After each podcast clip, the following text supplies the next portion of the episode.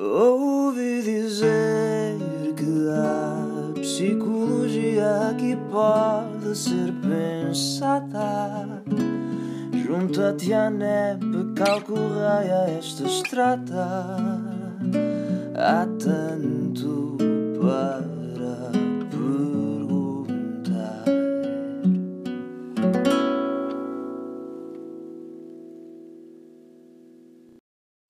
Sejam bem-vindos e bem-vindas a mais um episódio do podcast Ouvi Dizer, da ANEP. Uh, esperamos que se encontrem bem e que o semestre ou até o trabalho estejam a corresponder às vossas expectativas. Como de costume, estarão na minha presença, Adriana, para quem ainda possa não conhecer, e na minha, Beatriz, e hoje decidirmos trazer-vos um tema considerado mais sensível ou tabu na sociedade, o suicídio. Uh, contamos desta forma com a presença do Dr. Rui Campos, a quem agradecemos desde já o, o ter aceito o nosso convite, e como já é costume no nosso podcast, pedimos sempre aos oradores ou às oradoras que se apresentem, falem um bocadinho do seu percurso na psicologia. Portanto, neste sentido, Dr. Rui, não seria uhum. exceção e por isso perguntávamos o que é que gostaria de dar a conhecer de si aos nossos e às nossas ouvintes. Eh, não sei se há assim muita coisa interessante. Boa tarde, uh, antes de mais, e muito obrigado pelo, pelo convite. Uh, não sei se há assim muita coisa interessante para dizer sobre mim, mas uh, um, eu, eu, eu doutorei em Psicologia em 2007. Entretanto, tinha feito a minha licenciatura ainda no modelo antigo e, uh, e, o mestrado na Faculdade de Psicologia da Universidade de Lisboa, ainda nos anos 90, e depois fiz o doutoramento já na Universidade de Évora em 2007. Uh, eh, o meu percurso foi sempre da psicologia clínica, aliás, fiz clínica durante, durante bastantes anos, fiz formação em psicoterapia, psicanalítica, e um, depois também, uh, já na Universidade de Évora, interessei-me muito em particular pela, pelo tema da personalidade depressiva, aliás o meu doutoramento é sobre esse, esse tema, mais recentemente interessei-me muito uh, pela suicidologia e pelo estudo dos comportamentos suicidários, uh, e é justamente nesse tema que vou falar hoje. Não sei o, que é que, o que é que posso apresentar mais, mas o meu referencial, como, como tinha dito, de entendimento do, da vida mental e da psicopatologia é o referencial psicodinâmico, não é? Portanto, é esse que me faz mais sentido desde longa data, uh, quer na clínica e, e genericamente no entendimento da, do funcionamento psicológico das pessoas. Portanto, eu acho que genericamente é assim, a, a minha lecionação na Universidade de Évora passa pela psicopatologia por um lado e depois pela avaliação psicológica, por por outro. Sou também coordenador de, de uma das temáticas de investigação no, no, no, Centro de Investigação em Educação e Psicologia, que é o risco, saúde e bem-estar, onde um dos temas justamente mais específicos é a compreensão dos comportamentos suicidários. Um, e é isso, fiz a minha agregação em Psicologia Clínica na, na, na Faculdade de Psicologia de, da Universidade de Lisboa também, portanto, o bom filho à casa retoma, não é? E, portanto, retoma e eu tinha licenciado e feito mestrado na Faculdade de Psicologia e depois em 2016 obtive o meu título de agregado justamente nessa, qual alma mater, não é? A Faculdade de Psicologia da Universidade de Lisboa. Eh, e pronto, e continuo aqui na, continuo na Universidade de Évora enquanto professor uh, e, e, investigador, e basicamente é isto. Obrigada. Passando se calhar para, para a discussão, para as nossas questões, um, ehm, ouvimos dizer no senso comum que a maioria das pessoas que pretendem suicidar sofrem à partida uh, de uma perturbação mental, como por exemplo a perturbação uh, depressiva major, ou perturbações de ansiedade, de stress pós-traumático, um, ehm, até perturbações de personalidade, entre outros. Ehm, será correto pensarmos isto? Na sua perspectiva, que fatores é que até poderão contribuir para que uma pessoa apresente ideação ou comportamento suicida? Bom, eh, assim, genericamente, o suicídio efetivo é, apesar de um problema de saúde pública, e por isso é que nós estamos aqui a falar dele, é em verdade bastante raro, não é? É, do ponto de vista uh, absoluto, em termos de dados, muitíssimo raro. Já as tentativas de suicídio e a ideação suicida são bastante mais frequentes do que nós pudéssemos pensar à primeira vista. Uh, Estima-se que para cada suicídio efetivo possam ocorrer, em média, pelo menos mais 20 em termos de tentativas, não é? Uh, e isso depois varia, este rácio tentativa-suicídio varia um pouco em função da, do, da faixa etária em que estejamos a, a, trabalhar.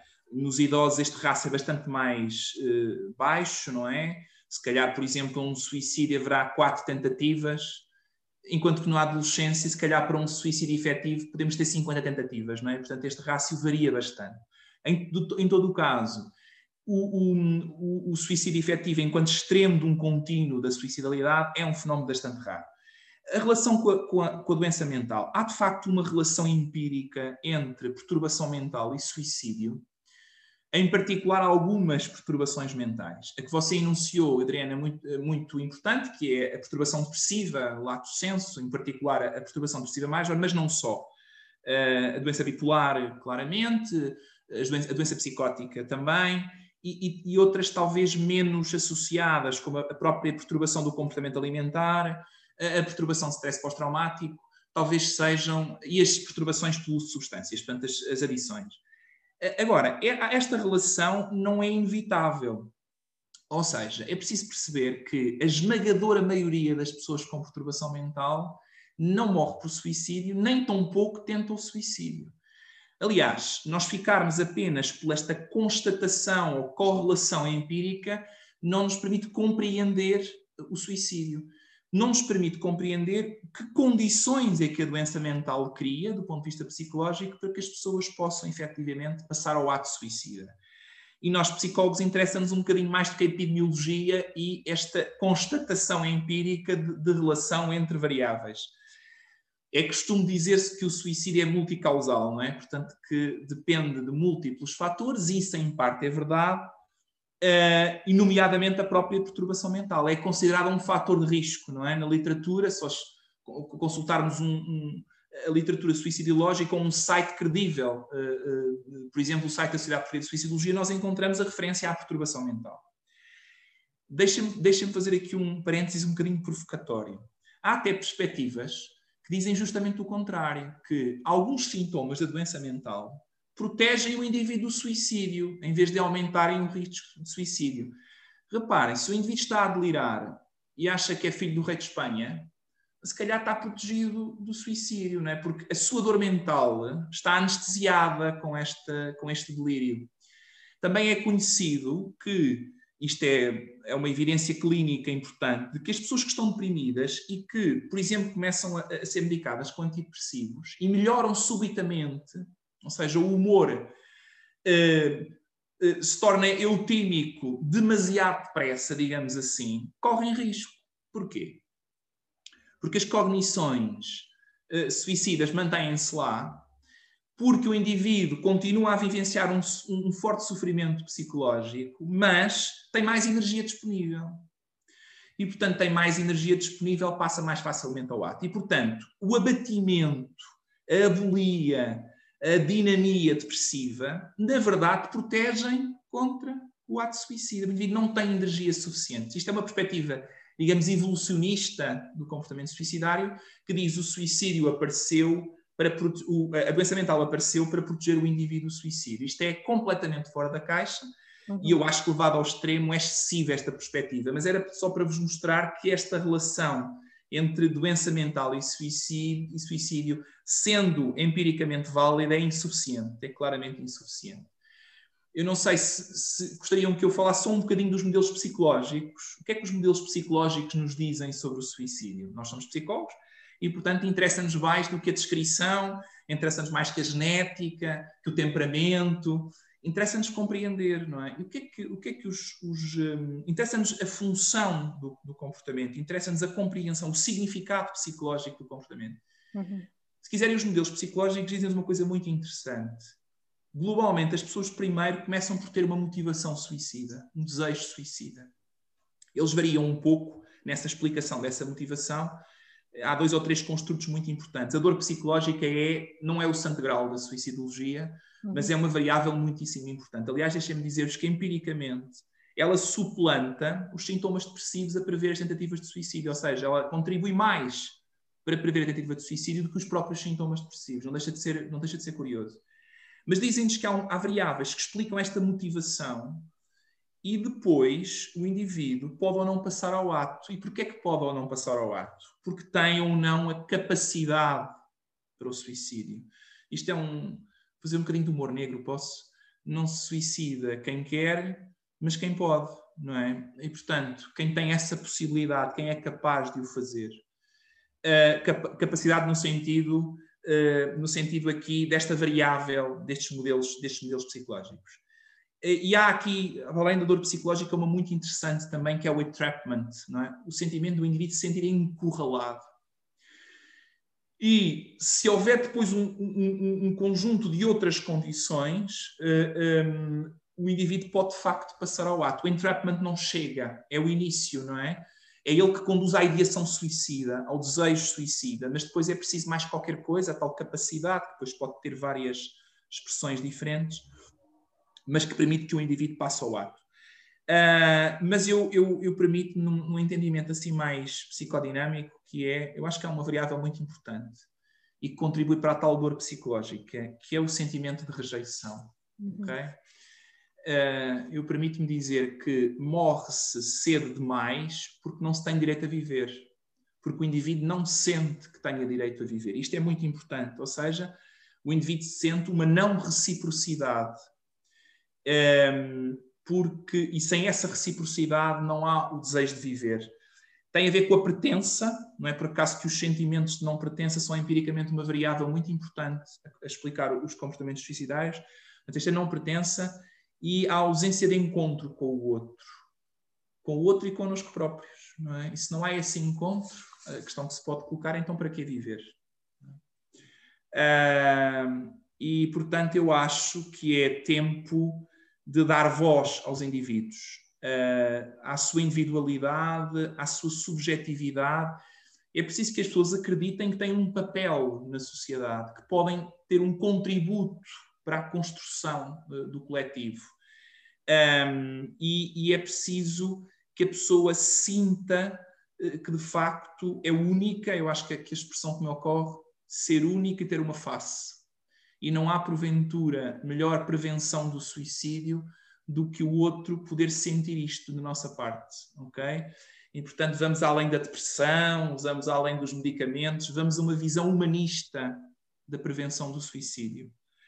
Um, e a, sociedade, a nossa sociedade promove o contrário, não é? Promove a competitividade, promove a alienação, o alinhamento do outro, não é? E eu acho que não há verdadeira prevenção sem duas coisas: sem um robustecimento da identidade das pessoas e sem a promoção de elos significativos com os outros. E eu acho que às vezes é justamente o contrário daquilo que, aquilo que acontece. Uh, Doutor Rui, agora para percebermos também dois conceitos que estão muito associados ou que no senso comum se associam, uh, conseguia-nos esclarecer se a, mutil, a, a automutilação uh, nas suas mais diversas formas é o mesmo que uma tentativa de suicídio ou que poderá mesmo levar ao suicídio? O, o termo que atualmente é mais utilizado é o termo comportamento autolesivo, uhum. ok? Porque o termo automutilação utiliza-se na semiologia psicopatológica, por exemplo, mas descreve comportamentos às vezes bastante longe do suicídio. Suponha o indivíduo psicótico que, uh, uh, num, num, grau extremo, mutila uma parte do seu corpo. Ora, nós dificilmente encontramos aqui qualquer proximidade com uma intencionalidade suicida e com o espectro dos comportamentos suicidários. E, portanto, em suicidologia é preferível atualmente, há um outro termo também em uso que é o parasuicídio, são termos que a terminologia em suicidologia é, é, bastante, é bastante desagradável, digamos assim. E, portanto, a opção é pelo termo comportamento autolesivo. Mas, mesmo assim, não nos resolve completamente o problema. Por isso é que eu digo que a terminologia é bastante infernal. Porque há uma, eh, os, os anglo-saxónicos, por exemplo, e nomeadamente a psiquiatria americana, fala de eh, comportamento autolesivo sem intenção suicida. Não é? São os cortes, as queimaduras, uh, descritos, aliás, no próprio Manual de Classificação americano, o DSM. Mas nós podemos entender a noção de comportamento autolesivo na, na, definição europeia é mais assim, ou seja, qualquer comportamento em que o indivíduo de forma deliberada uhum. provoque dano a si próprio, com ou sem intenção, não é? E aí entramos na questão da função do comportamento, que pode ser muito diversa, mas a partir do momento em que o indivíduo causa dano deliberado a si próprio, estamos perante um comportamento autolesivo. Uh, intoxicar-se com, com substâncias, uh, com drogas, uh, fazer cortes na superfície corporal, queimar-se, tudo isso são considerados comportamentos autolesivos, as próprias overdoses. Agora, é é preciso perceber depois, e nós podemos elencar, é um conjunto de funções que estes comportamentos podem ter. Podem, podem, podem de facto abranger a própria tentativa de suicídio, não é? Se, se houver a intenção do indivíduo morrer e o indivíduo causa dano com a intenção de morrer, então estamos perante uma tentativa de suicídio. Mas, em boa verdade, o indivíduo pode causar dano a si próprio sem haver essa intenção. Aliás, deixem-me dizer, de vista clínico, muito interessante. Às vezes, o comportamento autolesivo é uma forma de lidar com a ideação suicida, ou seja, é, uma, é um comportamento anti-suicida, no sentido defensivo. Quer dizer que a pessoa se magoa para não suicidar. Okay?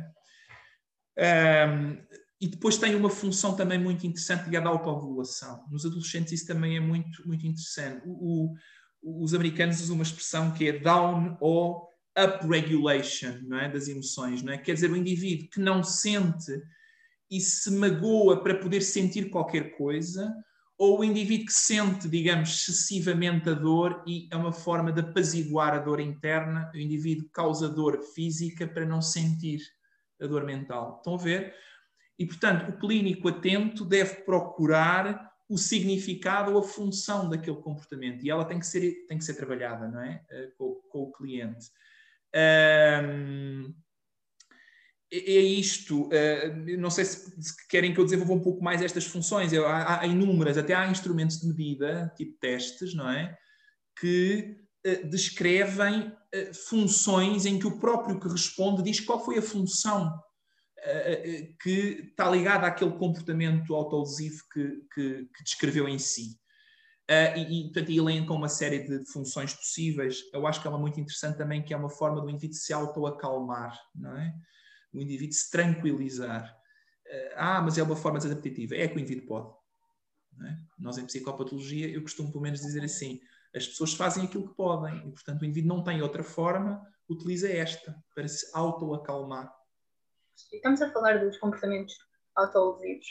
Um, alguns que, como estava a dizer, até podem levar mesmo uh, ao suicídio, um, mas podemos considerar uh, este mesmo suicídio mais como um impulso momentâneo ou algo que um ato hum. considerado, até refletido uh, durante um determinado espaço de tempo?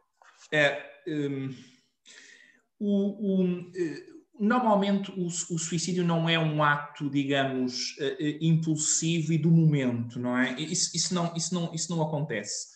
Um, há eh, descrito na literatura, para além do suicídio ou da suicidalidade, se puder entender como um contínuo, pode-se perceber como um processo, não é? E, e, normalmente o que é mais típico, de facto, é as pessoas eh, geralmente têm uma ideação mais passiva, não é? Portanto, pensamentos sobre a morte, portanto, a vida não faz muito sentido, se calhar tocar mais. Depois esta, esta, esta ideação pode se tornar, digamos, mais estruturada, não é? Uh, uh, e aí já pode haver pensamentos especificamente de suicídio, um, e uh, o indivíduo pode, ao longo do tempo, isto ir num crescendo, não é? Pode pensar em métodos, pode tomar a decisão, mas eu ouvia, o, estava aqui à procura ver se encontrava aqui o, o, o nome do autor aqui nas minhas notas, é o Craig Bryan. Ele fazia um, um breve workshop na, uh, através da app, agora há umas semanas atrás, já nesta fase do desconfinamento, se não estou em erro, e ele uh, apresentava um, uns dados de investigação muito interessantes, que é, uh, há este padrão clássico, progressão do risco, não é? Em que o risco vai aumentando, mas depois há outros pathways, não é? De risco. Ou seja, há, por exemplo, indivíduos que se questionados, não referem ideação suicida significativa, mas de repente o risco aumenta subitamente. E o que é que ele nos sugere? Sugere-nos uma avaliação que seja dinâmica, porque o risco é volátil, é dinâmico e é heterogéneo. Ou seja, esta ideia, por exemplo, na depressão major, se calhar é muito assim, o risco pode ser progressivo e vai aumentando, mas isto não acontece com todas as pessoas e, portanto, a gente diz, ah, perguntámos à pessoa e a pessoa não, não relatou ideação específica. Não relatou porque se calhar não tinha. Não foi só porque quis ocultar. E o que é certo é que um tempo depois pode, o risco aumenta brutalmente de, de, de forma súbita. Agora, já havia sofrimento, quer dizer, as pessoas não, não decidiram naquele dia, assim, do nada, que iam, que iam, que iam suicidar-se. Há uma nota clínica importante, apesar de tudo, é que há uma percentagem muito importante de pessoas que, quando questionadas, afirmaram não ter ideação, um, ou uh, não o relataram, porque também não foram questionadas, e pessoas, estas pessoas morreram por suicídio. Ou seja, nem sempre as pessoas uh, uh, comunicam ao outrem a, a, sua intenção. E, portanto, estima-se que em metade das pessoas que morreram por suicídio, de facto, não tenha havido. As outras pessoas não tinham essa informação sobre uma já evidente ideação suicida prévia ao ato. Não sei se me fiz entender o que é um pouco preocupante, não é? Porque muitas vezes as pessoas dão pistas, muitas vezes dizem diretamente que, que, que, que estão a pensar suicidar-se, mas muitas vezes não o fazem. E ocultam até os seus próprios planos suicidas. O professor Braz Saraiva, Saraiva, que é um suicidologista português eh, conhecido, eh, eh, aborda esta questão, de, do, de, no fundo, da, do treino que é necessário para. Ele diz uh, não é agarrar uh, o, o, doente no início, não é? E, e, e, a relação que é preciso estabelecer para que a pessoa se, possa sentir à vontade para revelar esta, esta, esta intenção. eu agora não me recorro a palavra, não sei se é agarrar, mas a ideia é esta, não é? Portanto, de, é nos primeiros minutos, como ele diz, que se consegue eh, trazer a pessoa para a relação e a pessoa sentir-se mais à vontade para, para falar da sua, da sua ideação. Sim, até porque no, no início de qualquer processo terapêutico, quando, por exemplo, numa primeira consulta, uh, o psicólogo informa das, das, condições em que, em que essas vão decorrer, dizem, é muito comum dizer, ok, nós temos aqui o consentimento informado de tudo o que vai acontecer, temos, temos as questões também da confidencialidade, mas se apresentar algum uh, indício de que vai fazer mal a si ou a outrem, uh, já é uma quebra aqui desta confidencialidade. Uh, claramente justificada e portanto isso também pode funcionar um bocadinho como um, um obstáculo à pessoa contar que tem essa, essa ideação ou que está a pensar fazer a, a, ter esse tipo de comportamento, digo eu.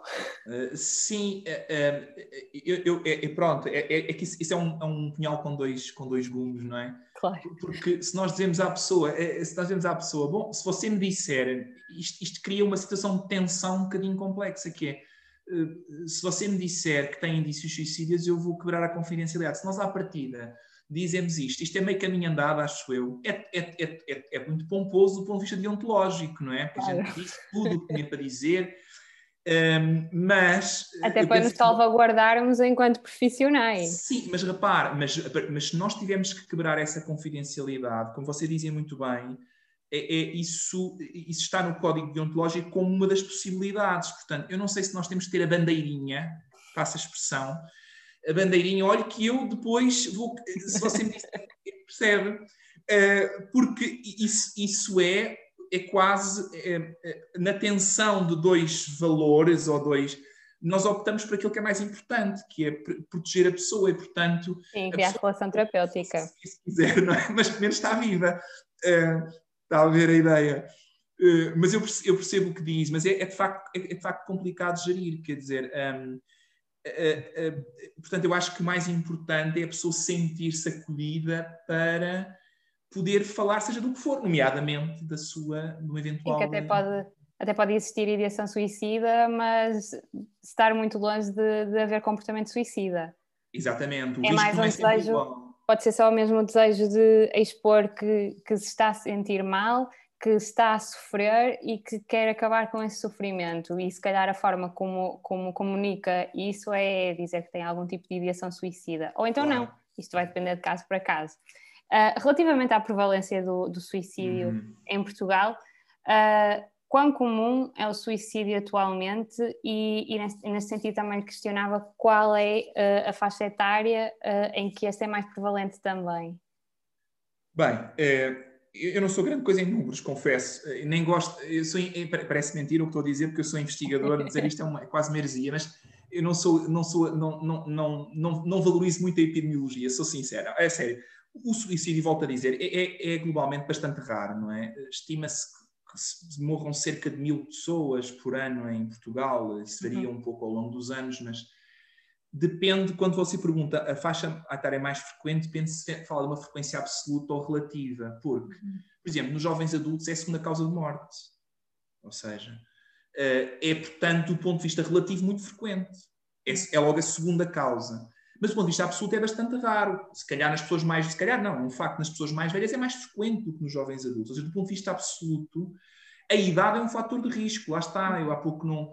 Acabei por não enumerar os fatores de risco, mas a idade claramente. Aliás, há, estou aqui a pensar num índice de risco de suicídio, em que um dos. O score, há vários itens que entram no score total, e um deles é a idade, acima de 45 anos. Portanto, é porque efetivamente a idade está, eh, é considerada um fator de risco. E, portanto, nos indivíduos mais velhos, o suicídio é, apesar de tudo, mais frequente do que uhum. nos, mais, nos mais jovens. Aliás, ele é muitíssimo raro na infância, mas não, mas não ausente, ou seja, mas não existente. Uhum. Aquela ideia de que a criança não se pode suicidar não é verdadeira. A partir de uma determinada idade, pode-se falar no suicídio infantil, embora ele seja muitíssimo, muitíssimo raro. Um, e, curiosamente, este suicídio infantil um, quando ocorre, é, é, é, é, profundamente brutal e violento. É muito, muito, muito curioso. Um, agora, de, de, de facto, um, nos, no, nos, nos, jovens adultos é, é, é, a segunda causa de morte. Uh, e, e, aquela questão do rácio tentativa-suicídio também é muito importante, ou seja, nos, nos, adolescentes, nos jovens adultos, a proporção de tentativas é, perante, façam um suicídio efetivo é muito maior do que no idoso. Eu não, não tenho os números completamente uh, precisos, mas não serão muito diferentes destes que estou a dizer, se calhar um para 4 nos idosos e um para 50 e tal nos adolescentes. Ou seja, as tentativas são muito frequentes nos adolescentes, o suicídio efetivo, apesar de tudo, infelizmente, é, bastante mais raro.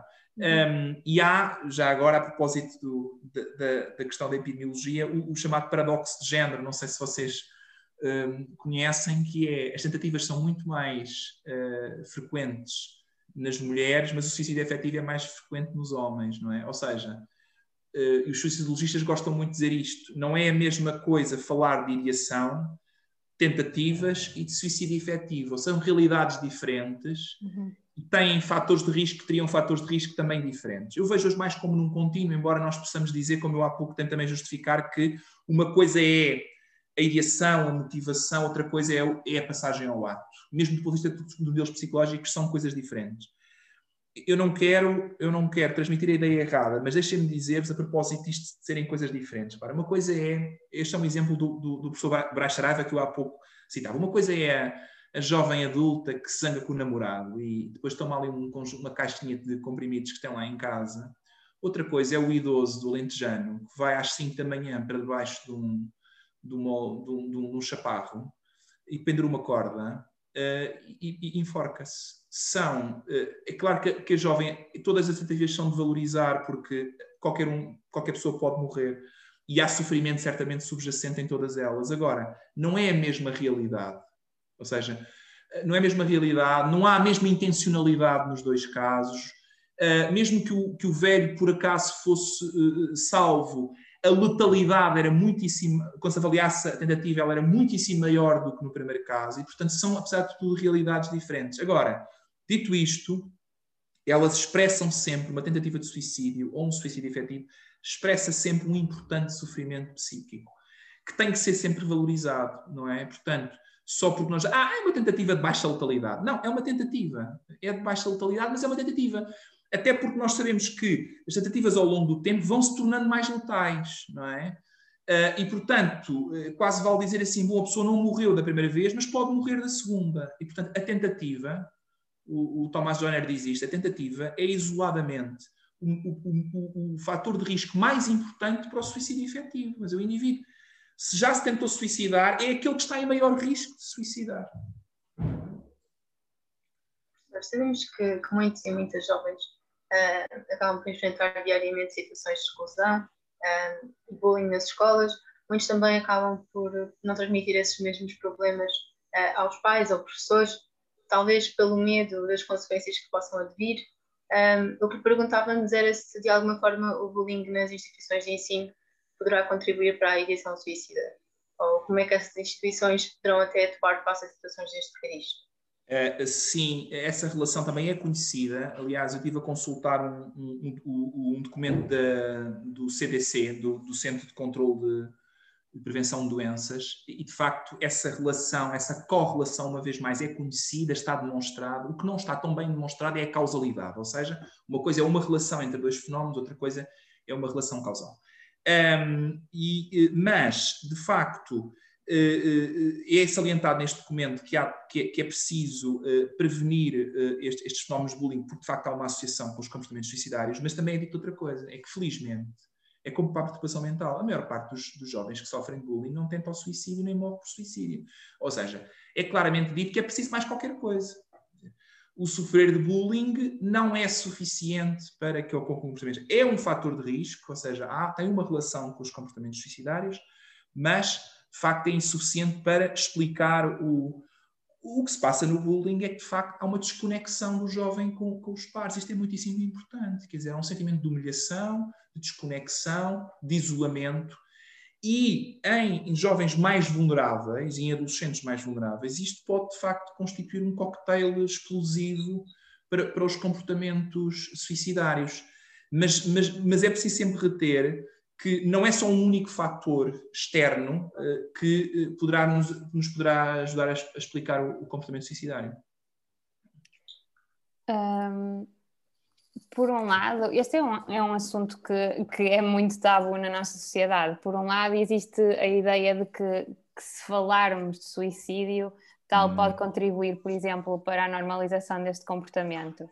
Por outro lado, se não falarmos, provavelmente não se abordam uh, fatores de risco, não se abordam, não se abordam sinais e sintomas uh, a ter em conta, formas transversais a qualquer um de, de ser ajudado, mas também de procurar ajuda especializada. Portanto, falarmos de suicídio contribuirá para contrariar uhum. esse estigma ou poderá efetivamente revelar-se como, como um gatilho para que possa existir uma, uma intenção de, de acabar com a própria vida? Deixe-me só, antes de responder, ainda uma nota da anterior. A questão do bullying e do mobbing, não é? Que é uma espécie de versão profissional, adulta do bullying. É igualmente um fator, um fator de risco. Aliás, eu não sei se vocês se lembram de há uns anos atrás dos suicídios na France Telecom.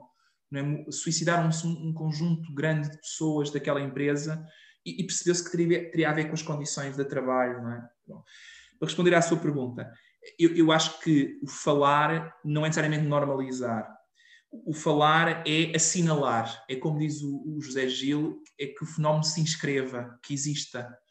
Não há pior uh, para a saúde mental do que a negação, fingir que não existe. Portanto, eh, isto do ponto de vista mais interno e depois do ponto de vista da prevenção, a literacia sobre saúde mental e sobre comportamentos sociais é muito importante. Um, e, portanto, é preventivo, diminui o estigma, porque, porque transmite a ideia de que é um assunto que se pode falar. Agora, depende de como é que se fala. É? depende de como é que se fala, isto é muito importante. Agora, não, eu diria sim, falar de suicídio, não estou a falar das situações de risco, estou a falar globalmente, ok? Enquanto, da mesma forma que se fala de pressão, que se fala de uh, hipertensão arterial, o que é que as pessoas devem fazer para não ter hipertensão, eu acho que se pode falar de suicídio e o risco não aumenta, pelo contrário, eu acho que não é normalizar repito, é depende como é que isto é feito. E, e há guidelines para que os, os mídia, por exemplo, falem sobre suicídio. E isto é muito importante, que é.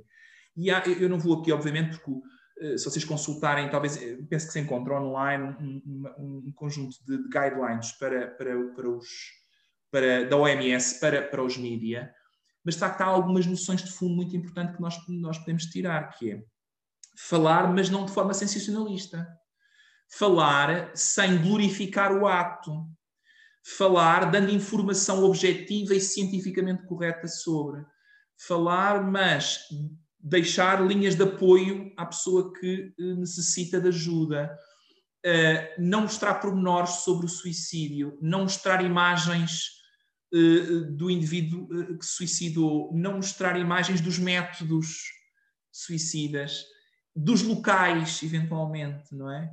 Que, eh, nomeadamente quando estamos perante celebridades, eh, está, está descrito na literatura, embora seja, seja um pouco dúbio, um efeito de imitação, não é?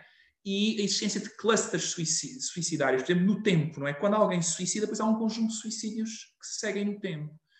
Um, ou no espaço também, são clusters. Agora, eh, por exemplo, não dar também explicações simplistas. Ah, é porque a cultura favorece isso, ou porque a sociedade agora. Isto, isto é que normaliza, não é? Ah, ou a ideia de que é uma solução para um problema, não é? Portanto, hum, nomeadamente, por exemplo, explicar que a pessoa, por exemplo, tinha uma perturbação mental. Foi no âmbito de uma descompensação, por exemplo, a pessoa descompensou e foi nessa altura que isto eh, é realista, não é sensacionalista e, hum, e, e portanto, eh, hum, permite reduzir o estigma uh, e inscrever o suicídio, porque ele existe, não é? Apesar de, como eu disse, ser, ser felizmente raro, mas, mas existe. Portanto, sim, eu diria que, um, que é positivo, mas é preciso muito cuidado com a forma como, como se aborda o tema.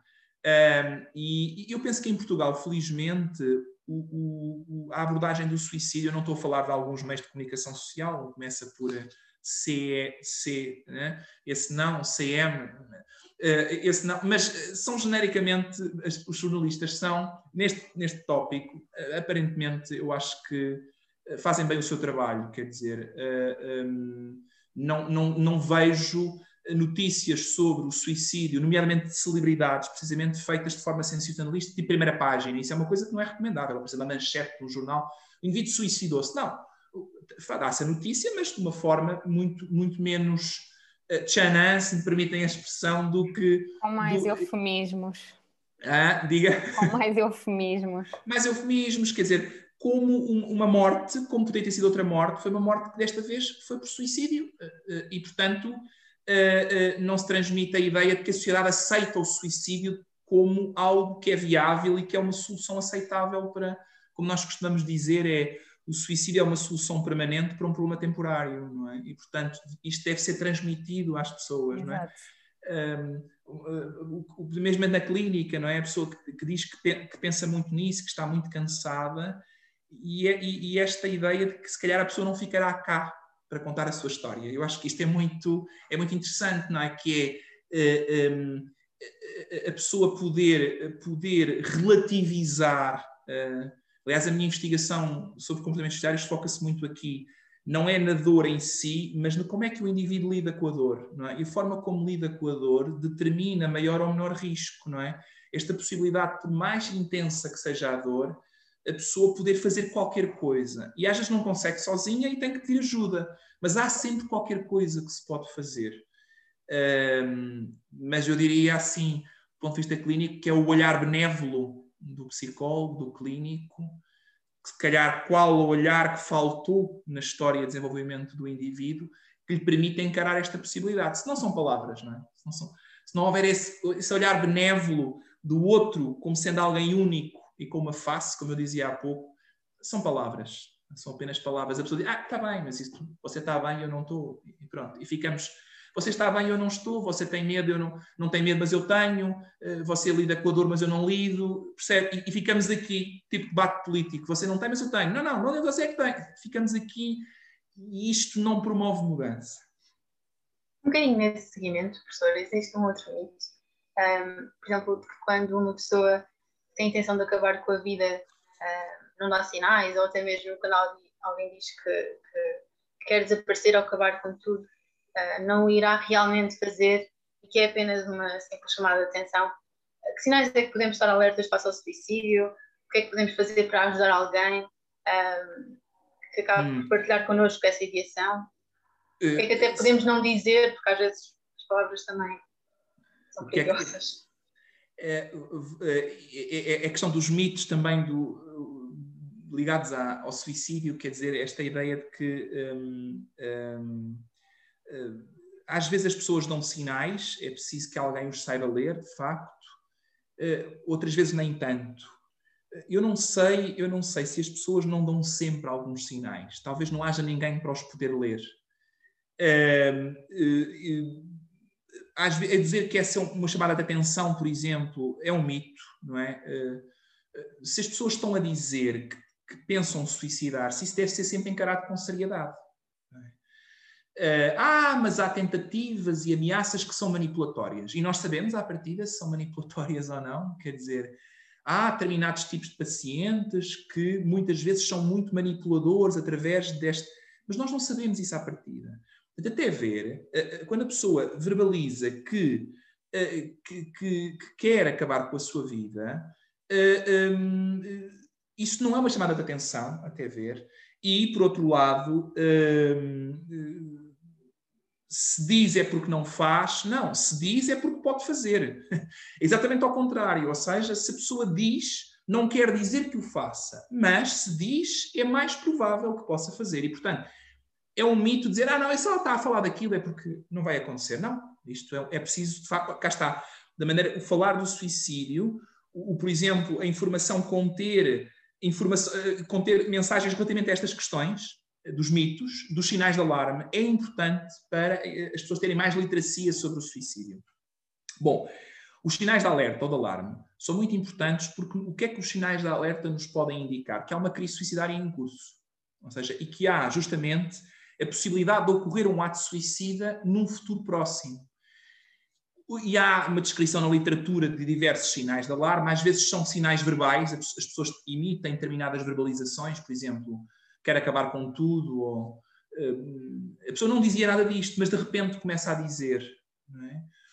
Mas também podem ser sinais comportamentais, por exemplo, a pessoa, e muito, muito interessante, a pessoa que procura deixar os assuntos em ordem, vai arrumar os assuntos que estão pendentes, ou escreve uma nota de suicídio, ou desfaz de, de objetos que têm valor emocional para si. Um, podem ser sinais comportamentais de alarme ou de alerta. Eu diria, yeah, eu posso dizer mais alguns, mas eu acho que, a, mais que a ideia de fundo é a seguinte: quando há uma mudança inequívoca no funcionamento da pessoa, ou seja, eh, não só naquilo que a pessoa possa verbalizar ou, ou, ou, ou, na sua aparência, mas também no seu comportamento. Nós notamos uma alteração súbita no comportamento e, portanto, dizemos: ah lá, está aqui qualquer coisa que não está bem.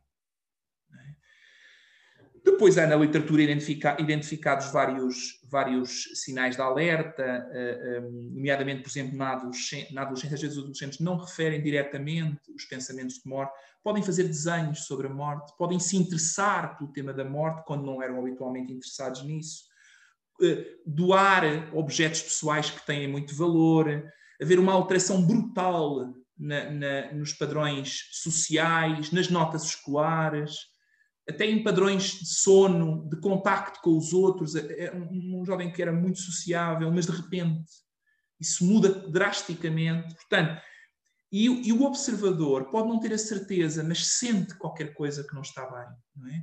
Sente que há alguma coisa que não encaixa. E este nós temos de deixar a nossa humanidade vir ao de cima e permitir-nos intuir sobre o outro. E de facto, o observador atento intui qualquer coisa e diz: alto, este adolescente, há qualquer coisa aqui, pode ser um amigo. Os chamados porteiros sociais não são que eles estão em contacto com as pessoas que se podem suicidar, identificam o, o, o contínuo da escola, o professor, o colega, alto. O que, que, é que se passa aqui com este, com este meu colega, etc. E, portanto, estar atento a estes sinais. Depois, na crise, eu já agora digo-vos aqui uma, também da, se quiser fazer assim um, um apanhado, o que, que é muito evidente na crise suicidária? Às vezes é curioso, ou uma agitação extrema ou um entorpecimento marcado. Parece que a pessoa está anestesiada, não consegue sentir nada. Depois um afunilamento da consciência, essa pessoa só está focada naquilo, e é morte, e é morte, e é morte, e não há mais saída nenhuma, não é? E este afunilamento da consciência é um fator de risco brutal.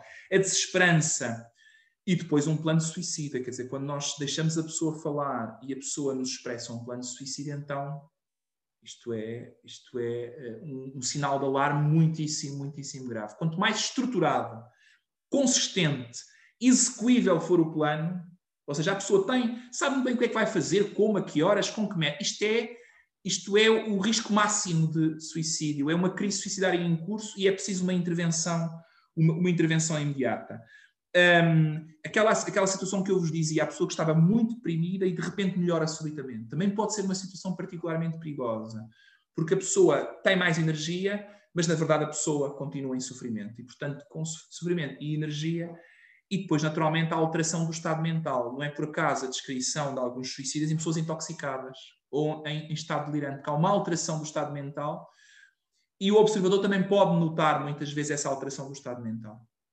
Portanto, acho que esta informação deve ser passada às pessoas, uh, porque se calhar é uma forma de evitar alguns suicídios, não é? Uh, você tinha perguntado mais uma coisa que eu, entretanto, me passou, que era o que se podia, o que se deve dizer ou fazer, não é? Não dizer. E não dizer. Bom, um, eu, eu, eu salientava assim uh, um, o que é que não se deve fazer. Depende do, do, grau de risco. Uma coisa é quando o risco é imediato, não é? Ou seja, quando nós temos uma forte convicção de que o suicídio pode ocorrer a qualquer momento. Não deixar a pessoa sozinha. Isto é uma máxima, não é? Pedir ajuda Portanto, isto no, quando o risco é imediato e nós temos plena eh, certeza que o suicídio é iminente, não é? E depois não aceitar pactos de confidencialidade, a propósito daquela questão, portanto, eh, eh, se o risco é imediato, então não há confidencialidade e de modo algum valorizar o plano, a situação, portanto, pelo contrário, é claro que a pessoa, no limite, do ponto de vista filosófica, a pessoa tem o direito de tirar a sua vida. Não cabe-nos a nós mostrar à pessoa que há outras saídas para a sua situação. Mas, portanto, eu diria reconhecer que o suicídio é uma escolha, mas não é uma escolha normal, não é uma escolha que de facto seja uma verdadeira solução para um problema. Quando o risco pode não ser imediato, o que é que nós podemos? Podemos ouvir a pessoa quanto mais a pessoa falar, aqui sim, quanto mais a pessoa falar do risco, menos passará ao ato.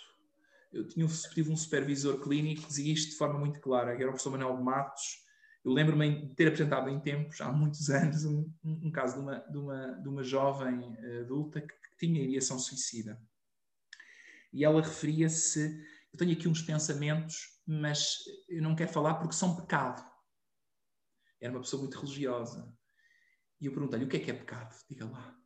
E, e, o pecado era ela ter pensamentos suicidas quando isso era fortemente condenável do ponto de vista da sua religião. E, portanto, o, e o meu supervisor dizia: uh, a melhor, nunca mais me esqueço, a melhor prevenção do ato é ela falar sempre dessas ideias. É? Uhum. Portanto, quando alguém nos está a comunicar isso, nós devemos incentivar a pessoa a falar justamente. Um, uh, e eu acho que talvez o, uh, o fator preventivo major seja criar laços, criar proximidade, criar alternativas. Criar proximidade já é criar uma alternativa. Okay? E também combater um, um pouco o, isolamento social, não é? Uh, sim, tentarmos, dentro do possível, saber que, eh, que suporte social a pessoa tem e pode recorrer, porque isso é muito importante, não é? Uma coisa é uma pessoa que de facto está a vivenciar uma situação de crise, em que há realmente sinais de alarme, a pessoa pode, pode atuar, mas a pessoa tem uma rede social muito forte. Outra coisa é uma situação em que a pessoa está verdadeiramente sozinha. E atenção que há muita gente que tem conhecidos, mas está sozinha. Não é? Sim, é verdade. Ter pessoas não significa. Diga, diga. Não, eu ia dizer que há muita gente que relata que está numa sala cheia de gente, tem imensos amigos, tem imensos conhecidos, tem imensa família, mas na verdade está sozinha e não sente que, que possa confiar em ninguém, que possa conversar com alguém de coisas mais íntimas ou menos íntimas e que, e que acaba por se sentir muito sozinha, mesmo estando rodeada de gente. Uh, tocou aí no ponto da, da religião. Eu gostava só de perguntar se a religião pode funcionar como um fator protetor uh, para o suicídio. Pode. Eu há pouco também saltei o que tinha pensado dos fatores protetores, mas é, é, é claramente conhecido o, o, papel protetor da, da religiosidade, embora, embora um, não no caso do risco suicidário, mas, por exemplo, na ansiedade face à morte, não tem que ver com, com o risco suicidário, mas é um, uma variável próxima, digamos, às vezes também uma faca de dois gumes. A religiosidade também em algumas faixas etárias pode aumentar a ansiedade face à morte, ok? É porque a pessoa, por exemplo, diz, bom, eu não fui, não fui um, uma, uma pessoa suficientemente decente, não é? E o que é que me vai acontecer quando eu, quando eu bebo? Não, não tem nada a ver com o suicídio, tem a ver com... Mas, e eu não sei até que ponto é que no, uh, para o suicídio, este raciocínio também em parte não possa ser, não possa, não possa aplicar-se também. Um fator protetor muito importante é de facto o suporte social, não é? Você, talvez, seja dos, talvez seja dos mais importantes, a integração na comunidade, o acesso a meios de saúde, uh, um, um, ambiente laboral uh, uh, benigno, digamos, é? o contrário do mobbing, não é? são tudo fatores protetores e, e, e, o risco funciona desta, é como uma balança de um lado estão os fatores de risco, pode haver alguns, mas também houver fatores protetores, a situação vai se contrabalançar um pouco. E claramente o, o suporte social é a, a, a conexão com a, com a comunidade, com, com, com, o meio laboral, com os vizinhos. Este é, é um fator protetor muito, muito, muito importante. Um, e, e, a questão da religiosidade, como digo, pode ser para algumas pessoas, não é? Porque inibe a pessoa de passar ao ato. Uh, já agora uma nota que eu há pouco, quando falámos do, do falar, do, da, da, comunicação sobre suicídio, que me esqueci que eu acho que é interessante, que é mostrar eventualmente as sequelas dos indivíduos que tentaram suicidar-se uh, e que o suicídio não foi consumado, ou seja, a pessoa as chamadas tentativas falhadas. Uh, um, e, e, há, e, há, pessoas, há sobreviventes que descrevem uh, sequelas uh, verdadeiramente infernais, não é? E, portanto, as pessoas poderem confrontar-se com este risco, bem sei que não é a prevenção ideal, não é? A, pessoa, a prevenção ideal é a pessoa não tentar, não tentar porque não tem essa motivação, mas a pessoa, a pessoa confrontar-se com a dor física, inclusivamente do, do, do, do, ligado ao ato suicida, pode ser preventivo. Não é por acaso que na capacidade adquirida para o suicídio que eu há bocado falava, um dos elementos da capacidade é a pessoa não ter medo do dano físico, da dor física, não é? A pessoa passa mais ao ato se não tiver medo do, do dano, não tiver medo da morte e não tiver medo de se magoar. Está habituada à dor, não é? Está habituada à dor física e, portanto, teme menos uh, essa dor. Uh, e, portanto, uh, a pessoa tomar consciência de que o ato pode acarretar dor física também, de alguma maneira, inibe o indivíduo de, passar ao ato. Uh, doutor Rui, quase, quase a terminar e antes de passarmos uhum. para a nossa rubrica, Uh... Falo imenso, desculpem lá, vocês, eu, eu, eu, eu, eu perco-me, mas pronto, enfim, vocês desculpem lá, diga, desculpe. Que, que para nos acompanha já sabem que consiste na partilha de recursos culturais ou artísticos por parte dos nossos ou das nossas convidadas. Uh, alguma ideia que queira reforçar, alguma uhum. mensagem que, que queira passar para quem nos esteja a ouvir? Eu deixava, eu deixava duas. Eu, eu, eu, eu não, não sei, gostava de deixar aqui uma referência aos, aos vídeos da Campanha Nacional de Prevenção do Suicídio. Eles estão online, são pequenos vídeos, são feitos por atores, mas que eh, demonstram muito bem o que é que se pode fazer justamente quando alguém uh, uh, fala da sua, do, de, das suas ideias de morte e de. Um, o não ter medo de perguntar, está muito bem. São, pequenos, são vídeos na, no site da DGS ou do SNS encontram Campanha Nacional de Prevenção do Suicídio e aparecem um, é de uma, uma, senhora de uma mercearia e o outro é de um barman. Eu acho, eu acho que são fantásticos e, e são excelentes na prevenção. E depois deixava-vos também uma referência a um, a um pequeno documentário está no YouTube que, é, que se intitula I Jumped Off, off the Golden Gate Bridge. Portanto, eu saltei da. É uma ponta em São Francisco que era conhecida e é conhecida por. onde muito. E há um indivíduo que saltou e sobreviveu, dos muito poucos em que isso aconteceu e justamente ele descreve dores inimagináveis uh, na sequência da, da, queda. Eu acho que é bastante dissuador ouvi-lo neste pequeno documentário. E depois deixava um livro também. É, é um livro que eu acho que é fantástico. É um livro de Daniel Sampaio, que, que se chama Tudo o que temos cá dentro. Um, e, e, este, e, este, livro é, um, é, baseado num caso real, num caso clínico real, mas é uma quase ficção, não é? Aliás, ele é apresentado como dessa forma, portanto, haverá aspectos que não são exatamente, mas baseia-se de, fa de, facto num caso real e, portanto, de um sobrevivente de suicídio, que é um adolescente que perde alguém por suicídio. A noção de sobrevivente aqui não como alguém que tentou e sobreviveu, mas alguém que ficou enlutado, não é? Por alguém muito próximo que morreu por suicídio. Eu acho que é um excelente livro gostei muito, já o li há muitos anos, aliás, li-o duas vezes e, portanto, recomendo. Uh, eu não sei se posso deixar aqui uma, uma, uma frase final, posso, Eu vou ler porque é muito longa e eu não a tenho, aliás, eu não sou, a minha memória já foi melhor do que é. Eu vou ler-vos. É, é, eu não sou, não, sou, não sou religioso, sou ateu, mas esta frase de um teólogo, e é um, é um grande filósofo também, que é o cardeal Tolentino Mendonça. Eu deixo-vos esta frase porque acho que ela resume qualquer coisa que nos pode alertar para a prevenção do suicídio. Então ele diz assim: temos de aprender a embalar a fragilidade, a dos outros e a nossa própria.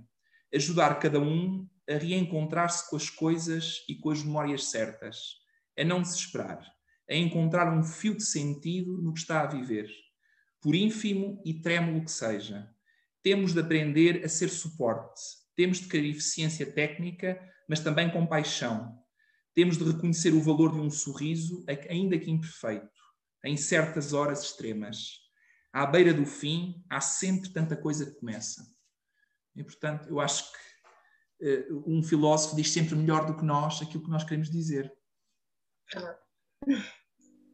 Muito obrigada pela partilha, professor. Muito obrigado. Uh, muito obrigada também pela, pela sua abordagem uh, ao assunto, pelas suas partilhas, também pela sua disponibilidade. Uh, muito obrigada. Para ti que nos possas ainda estar a ouvir desse lado, esperamos que a discussão tenha sido do teu agrado, que mantenhas comigo, com a Bia e a Anete ao longo dos próximos episódios e que nos acompanhes pelas nossas redes sociais, Facebook, Instagram e LinkedIn, para que não percas as mais recentes novidades. Obrigada e até à próxima!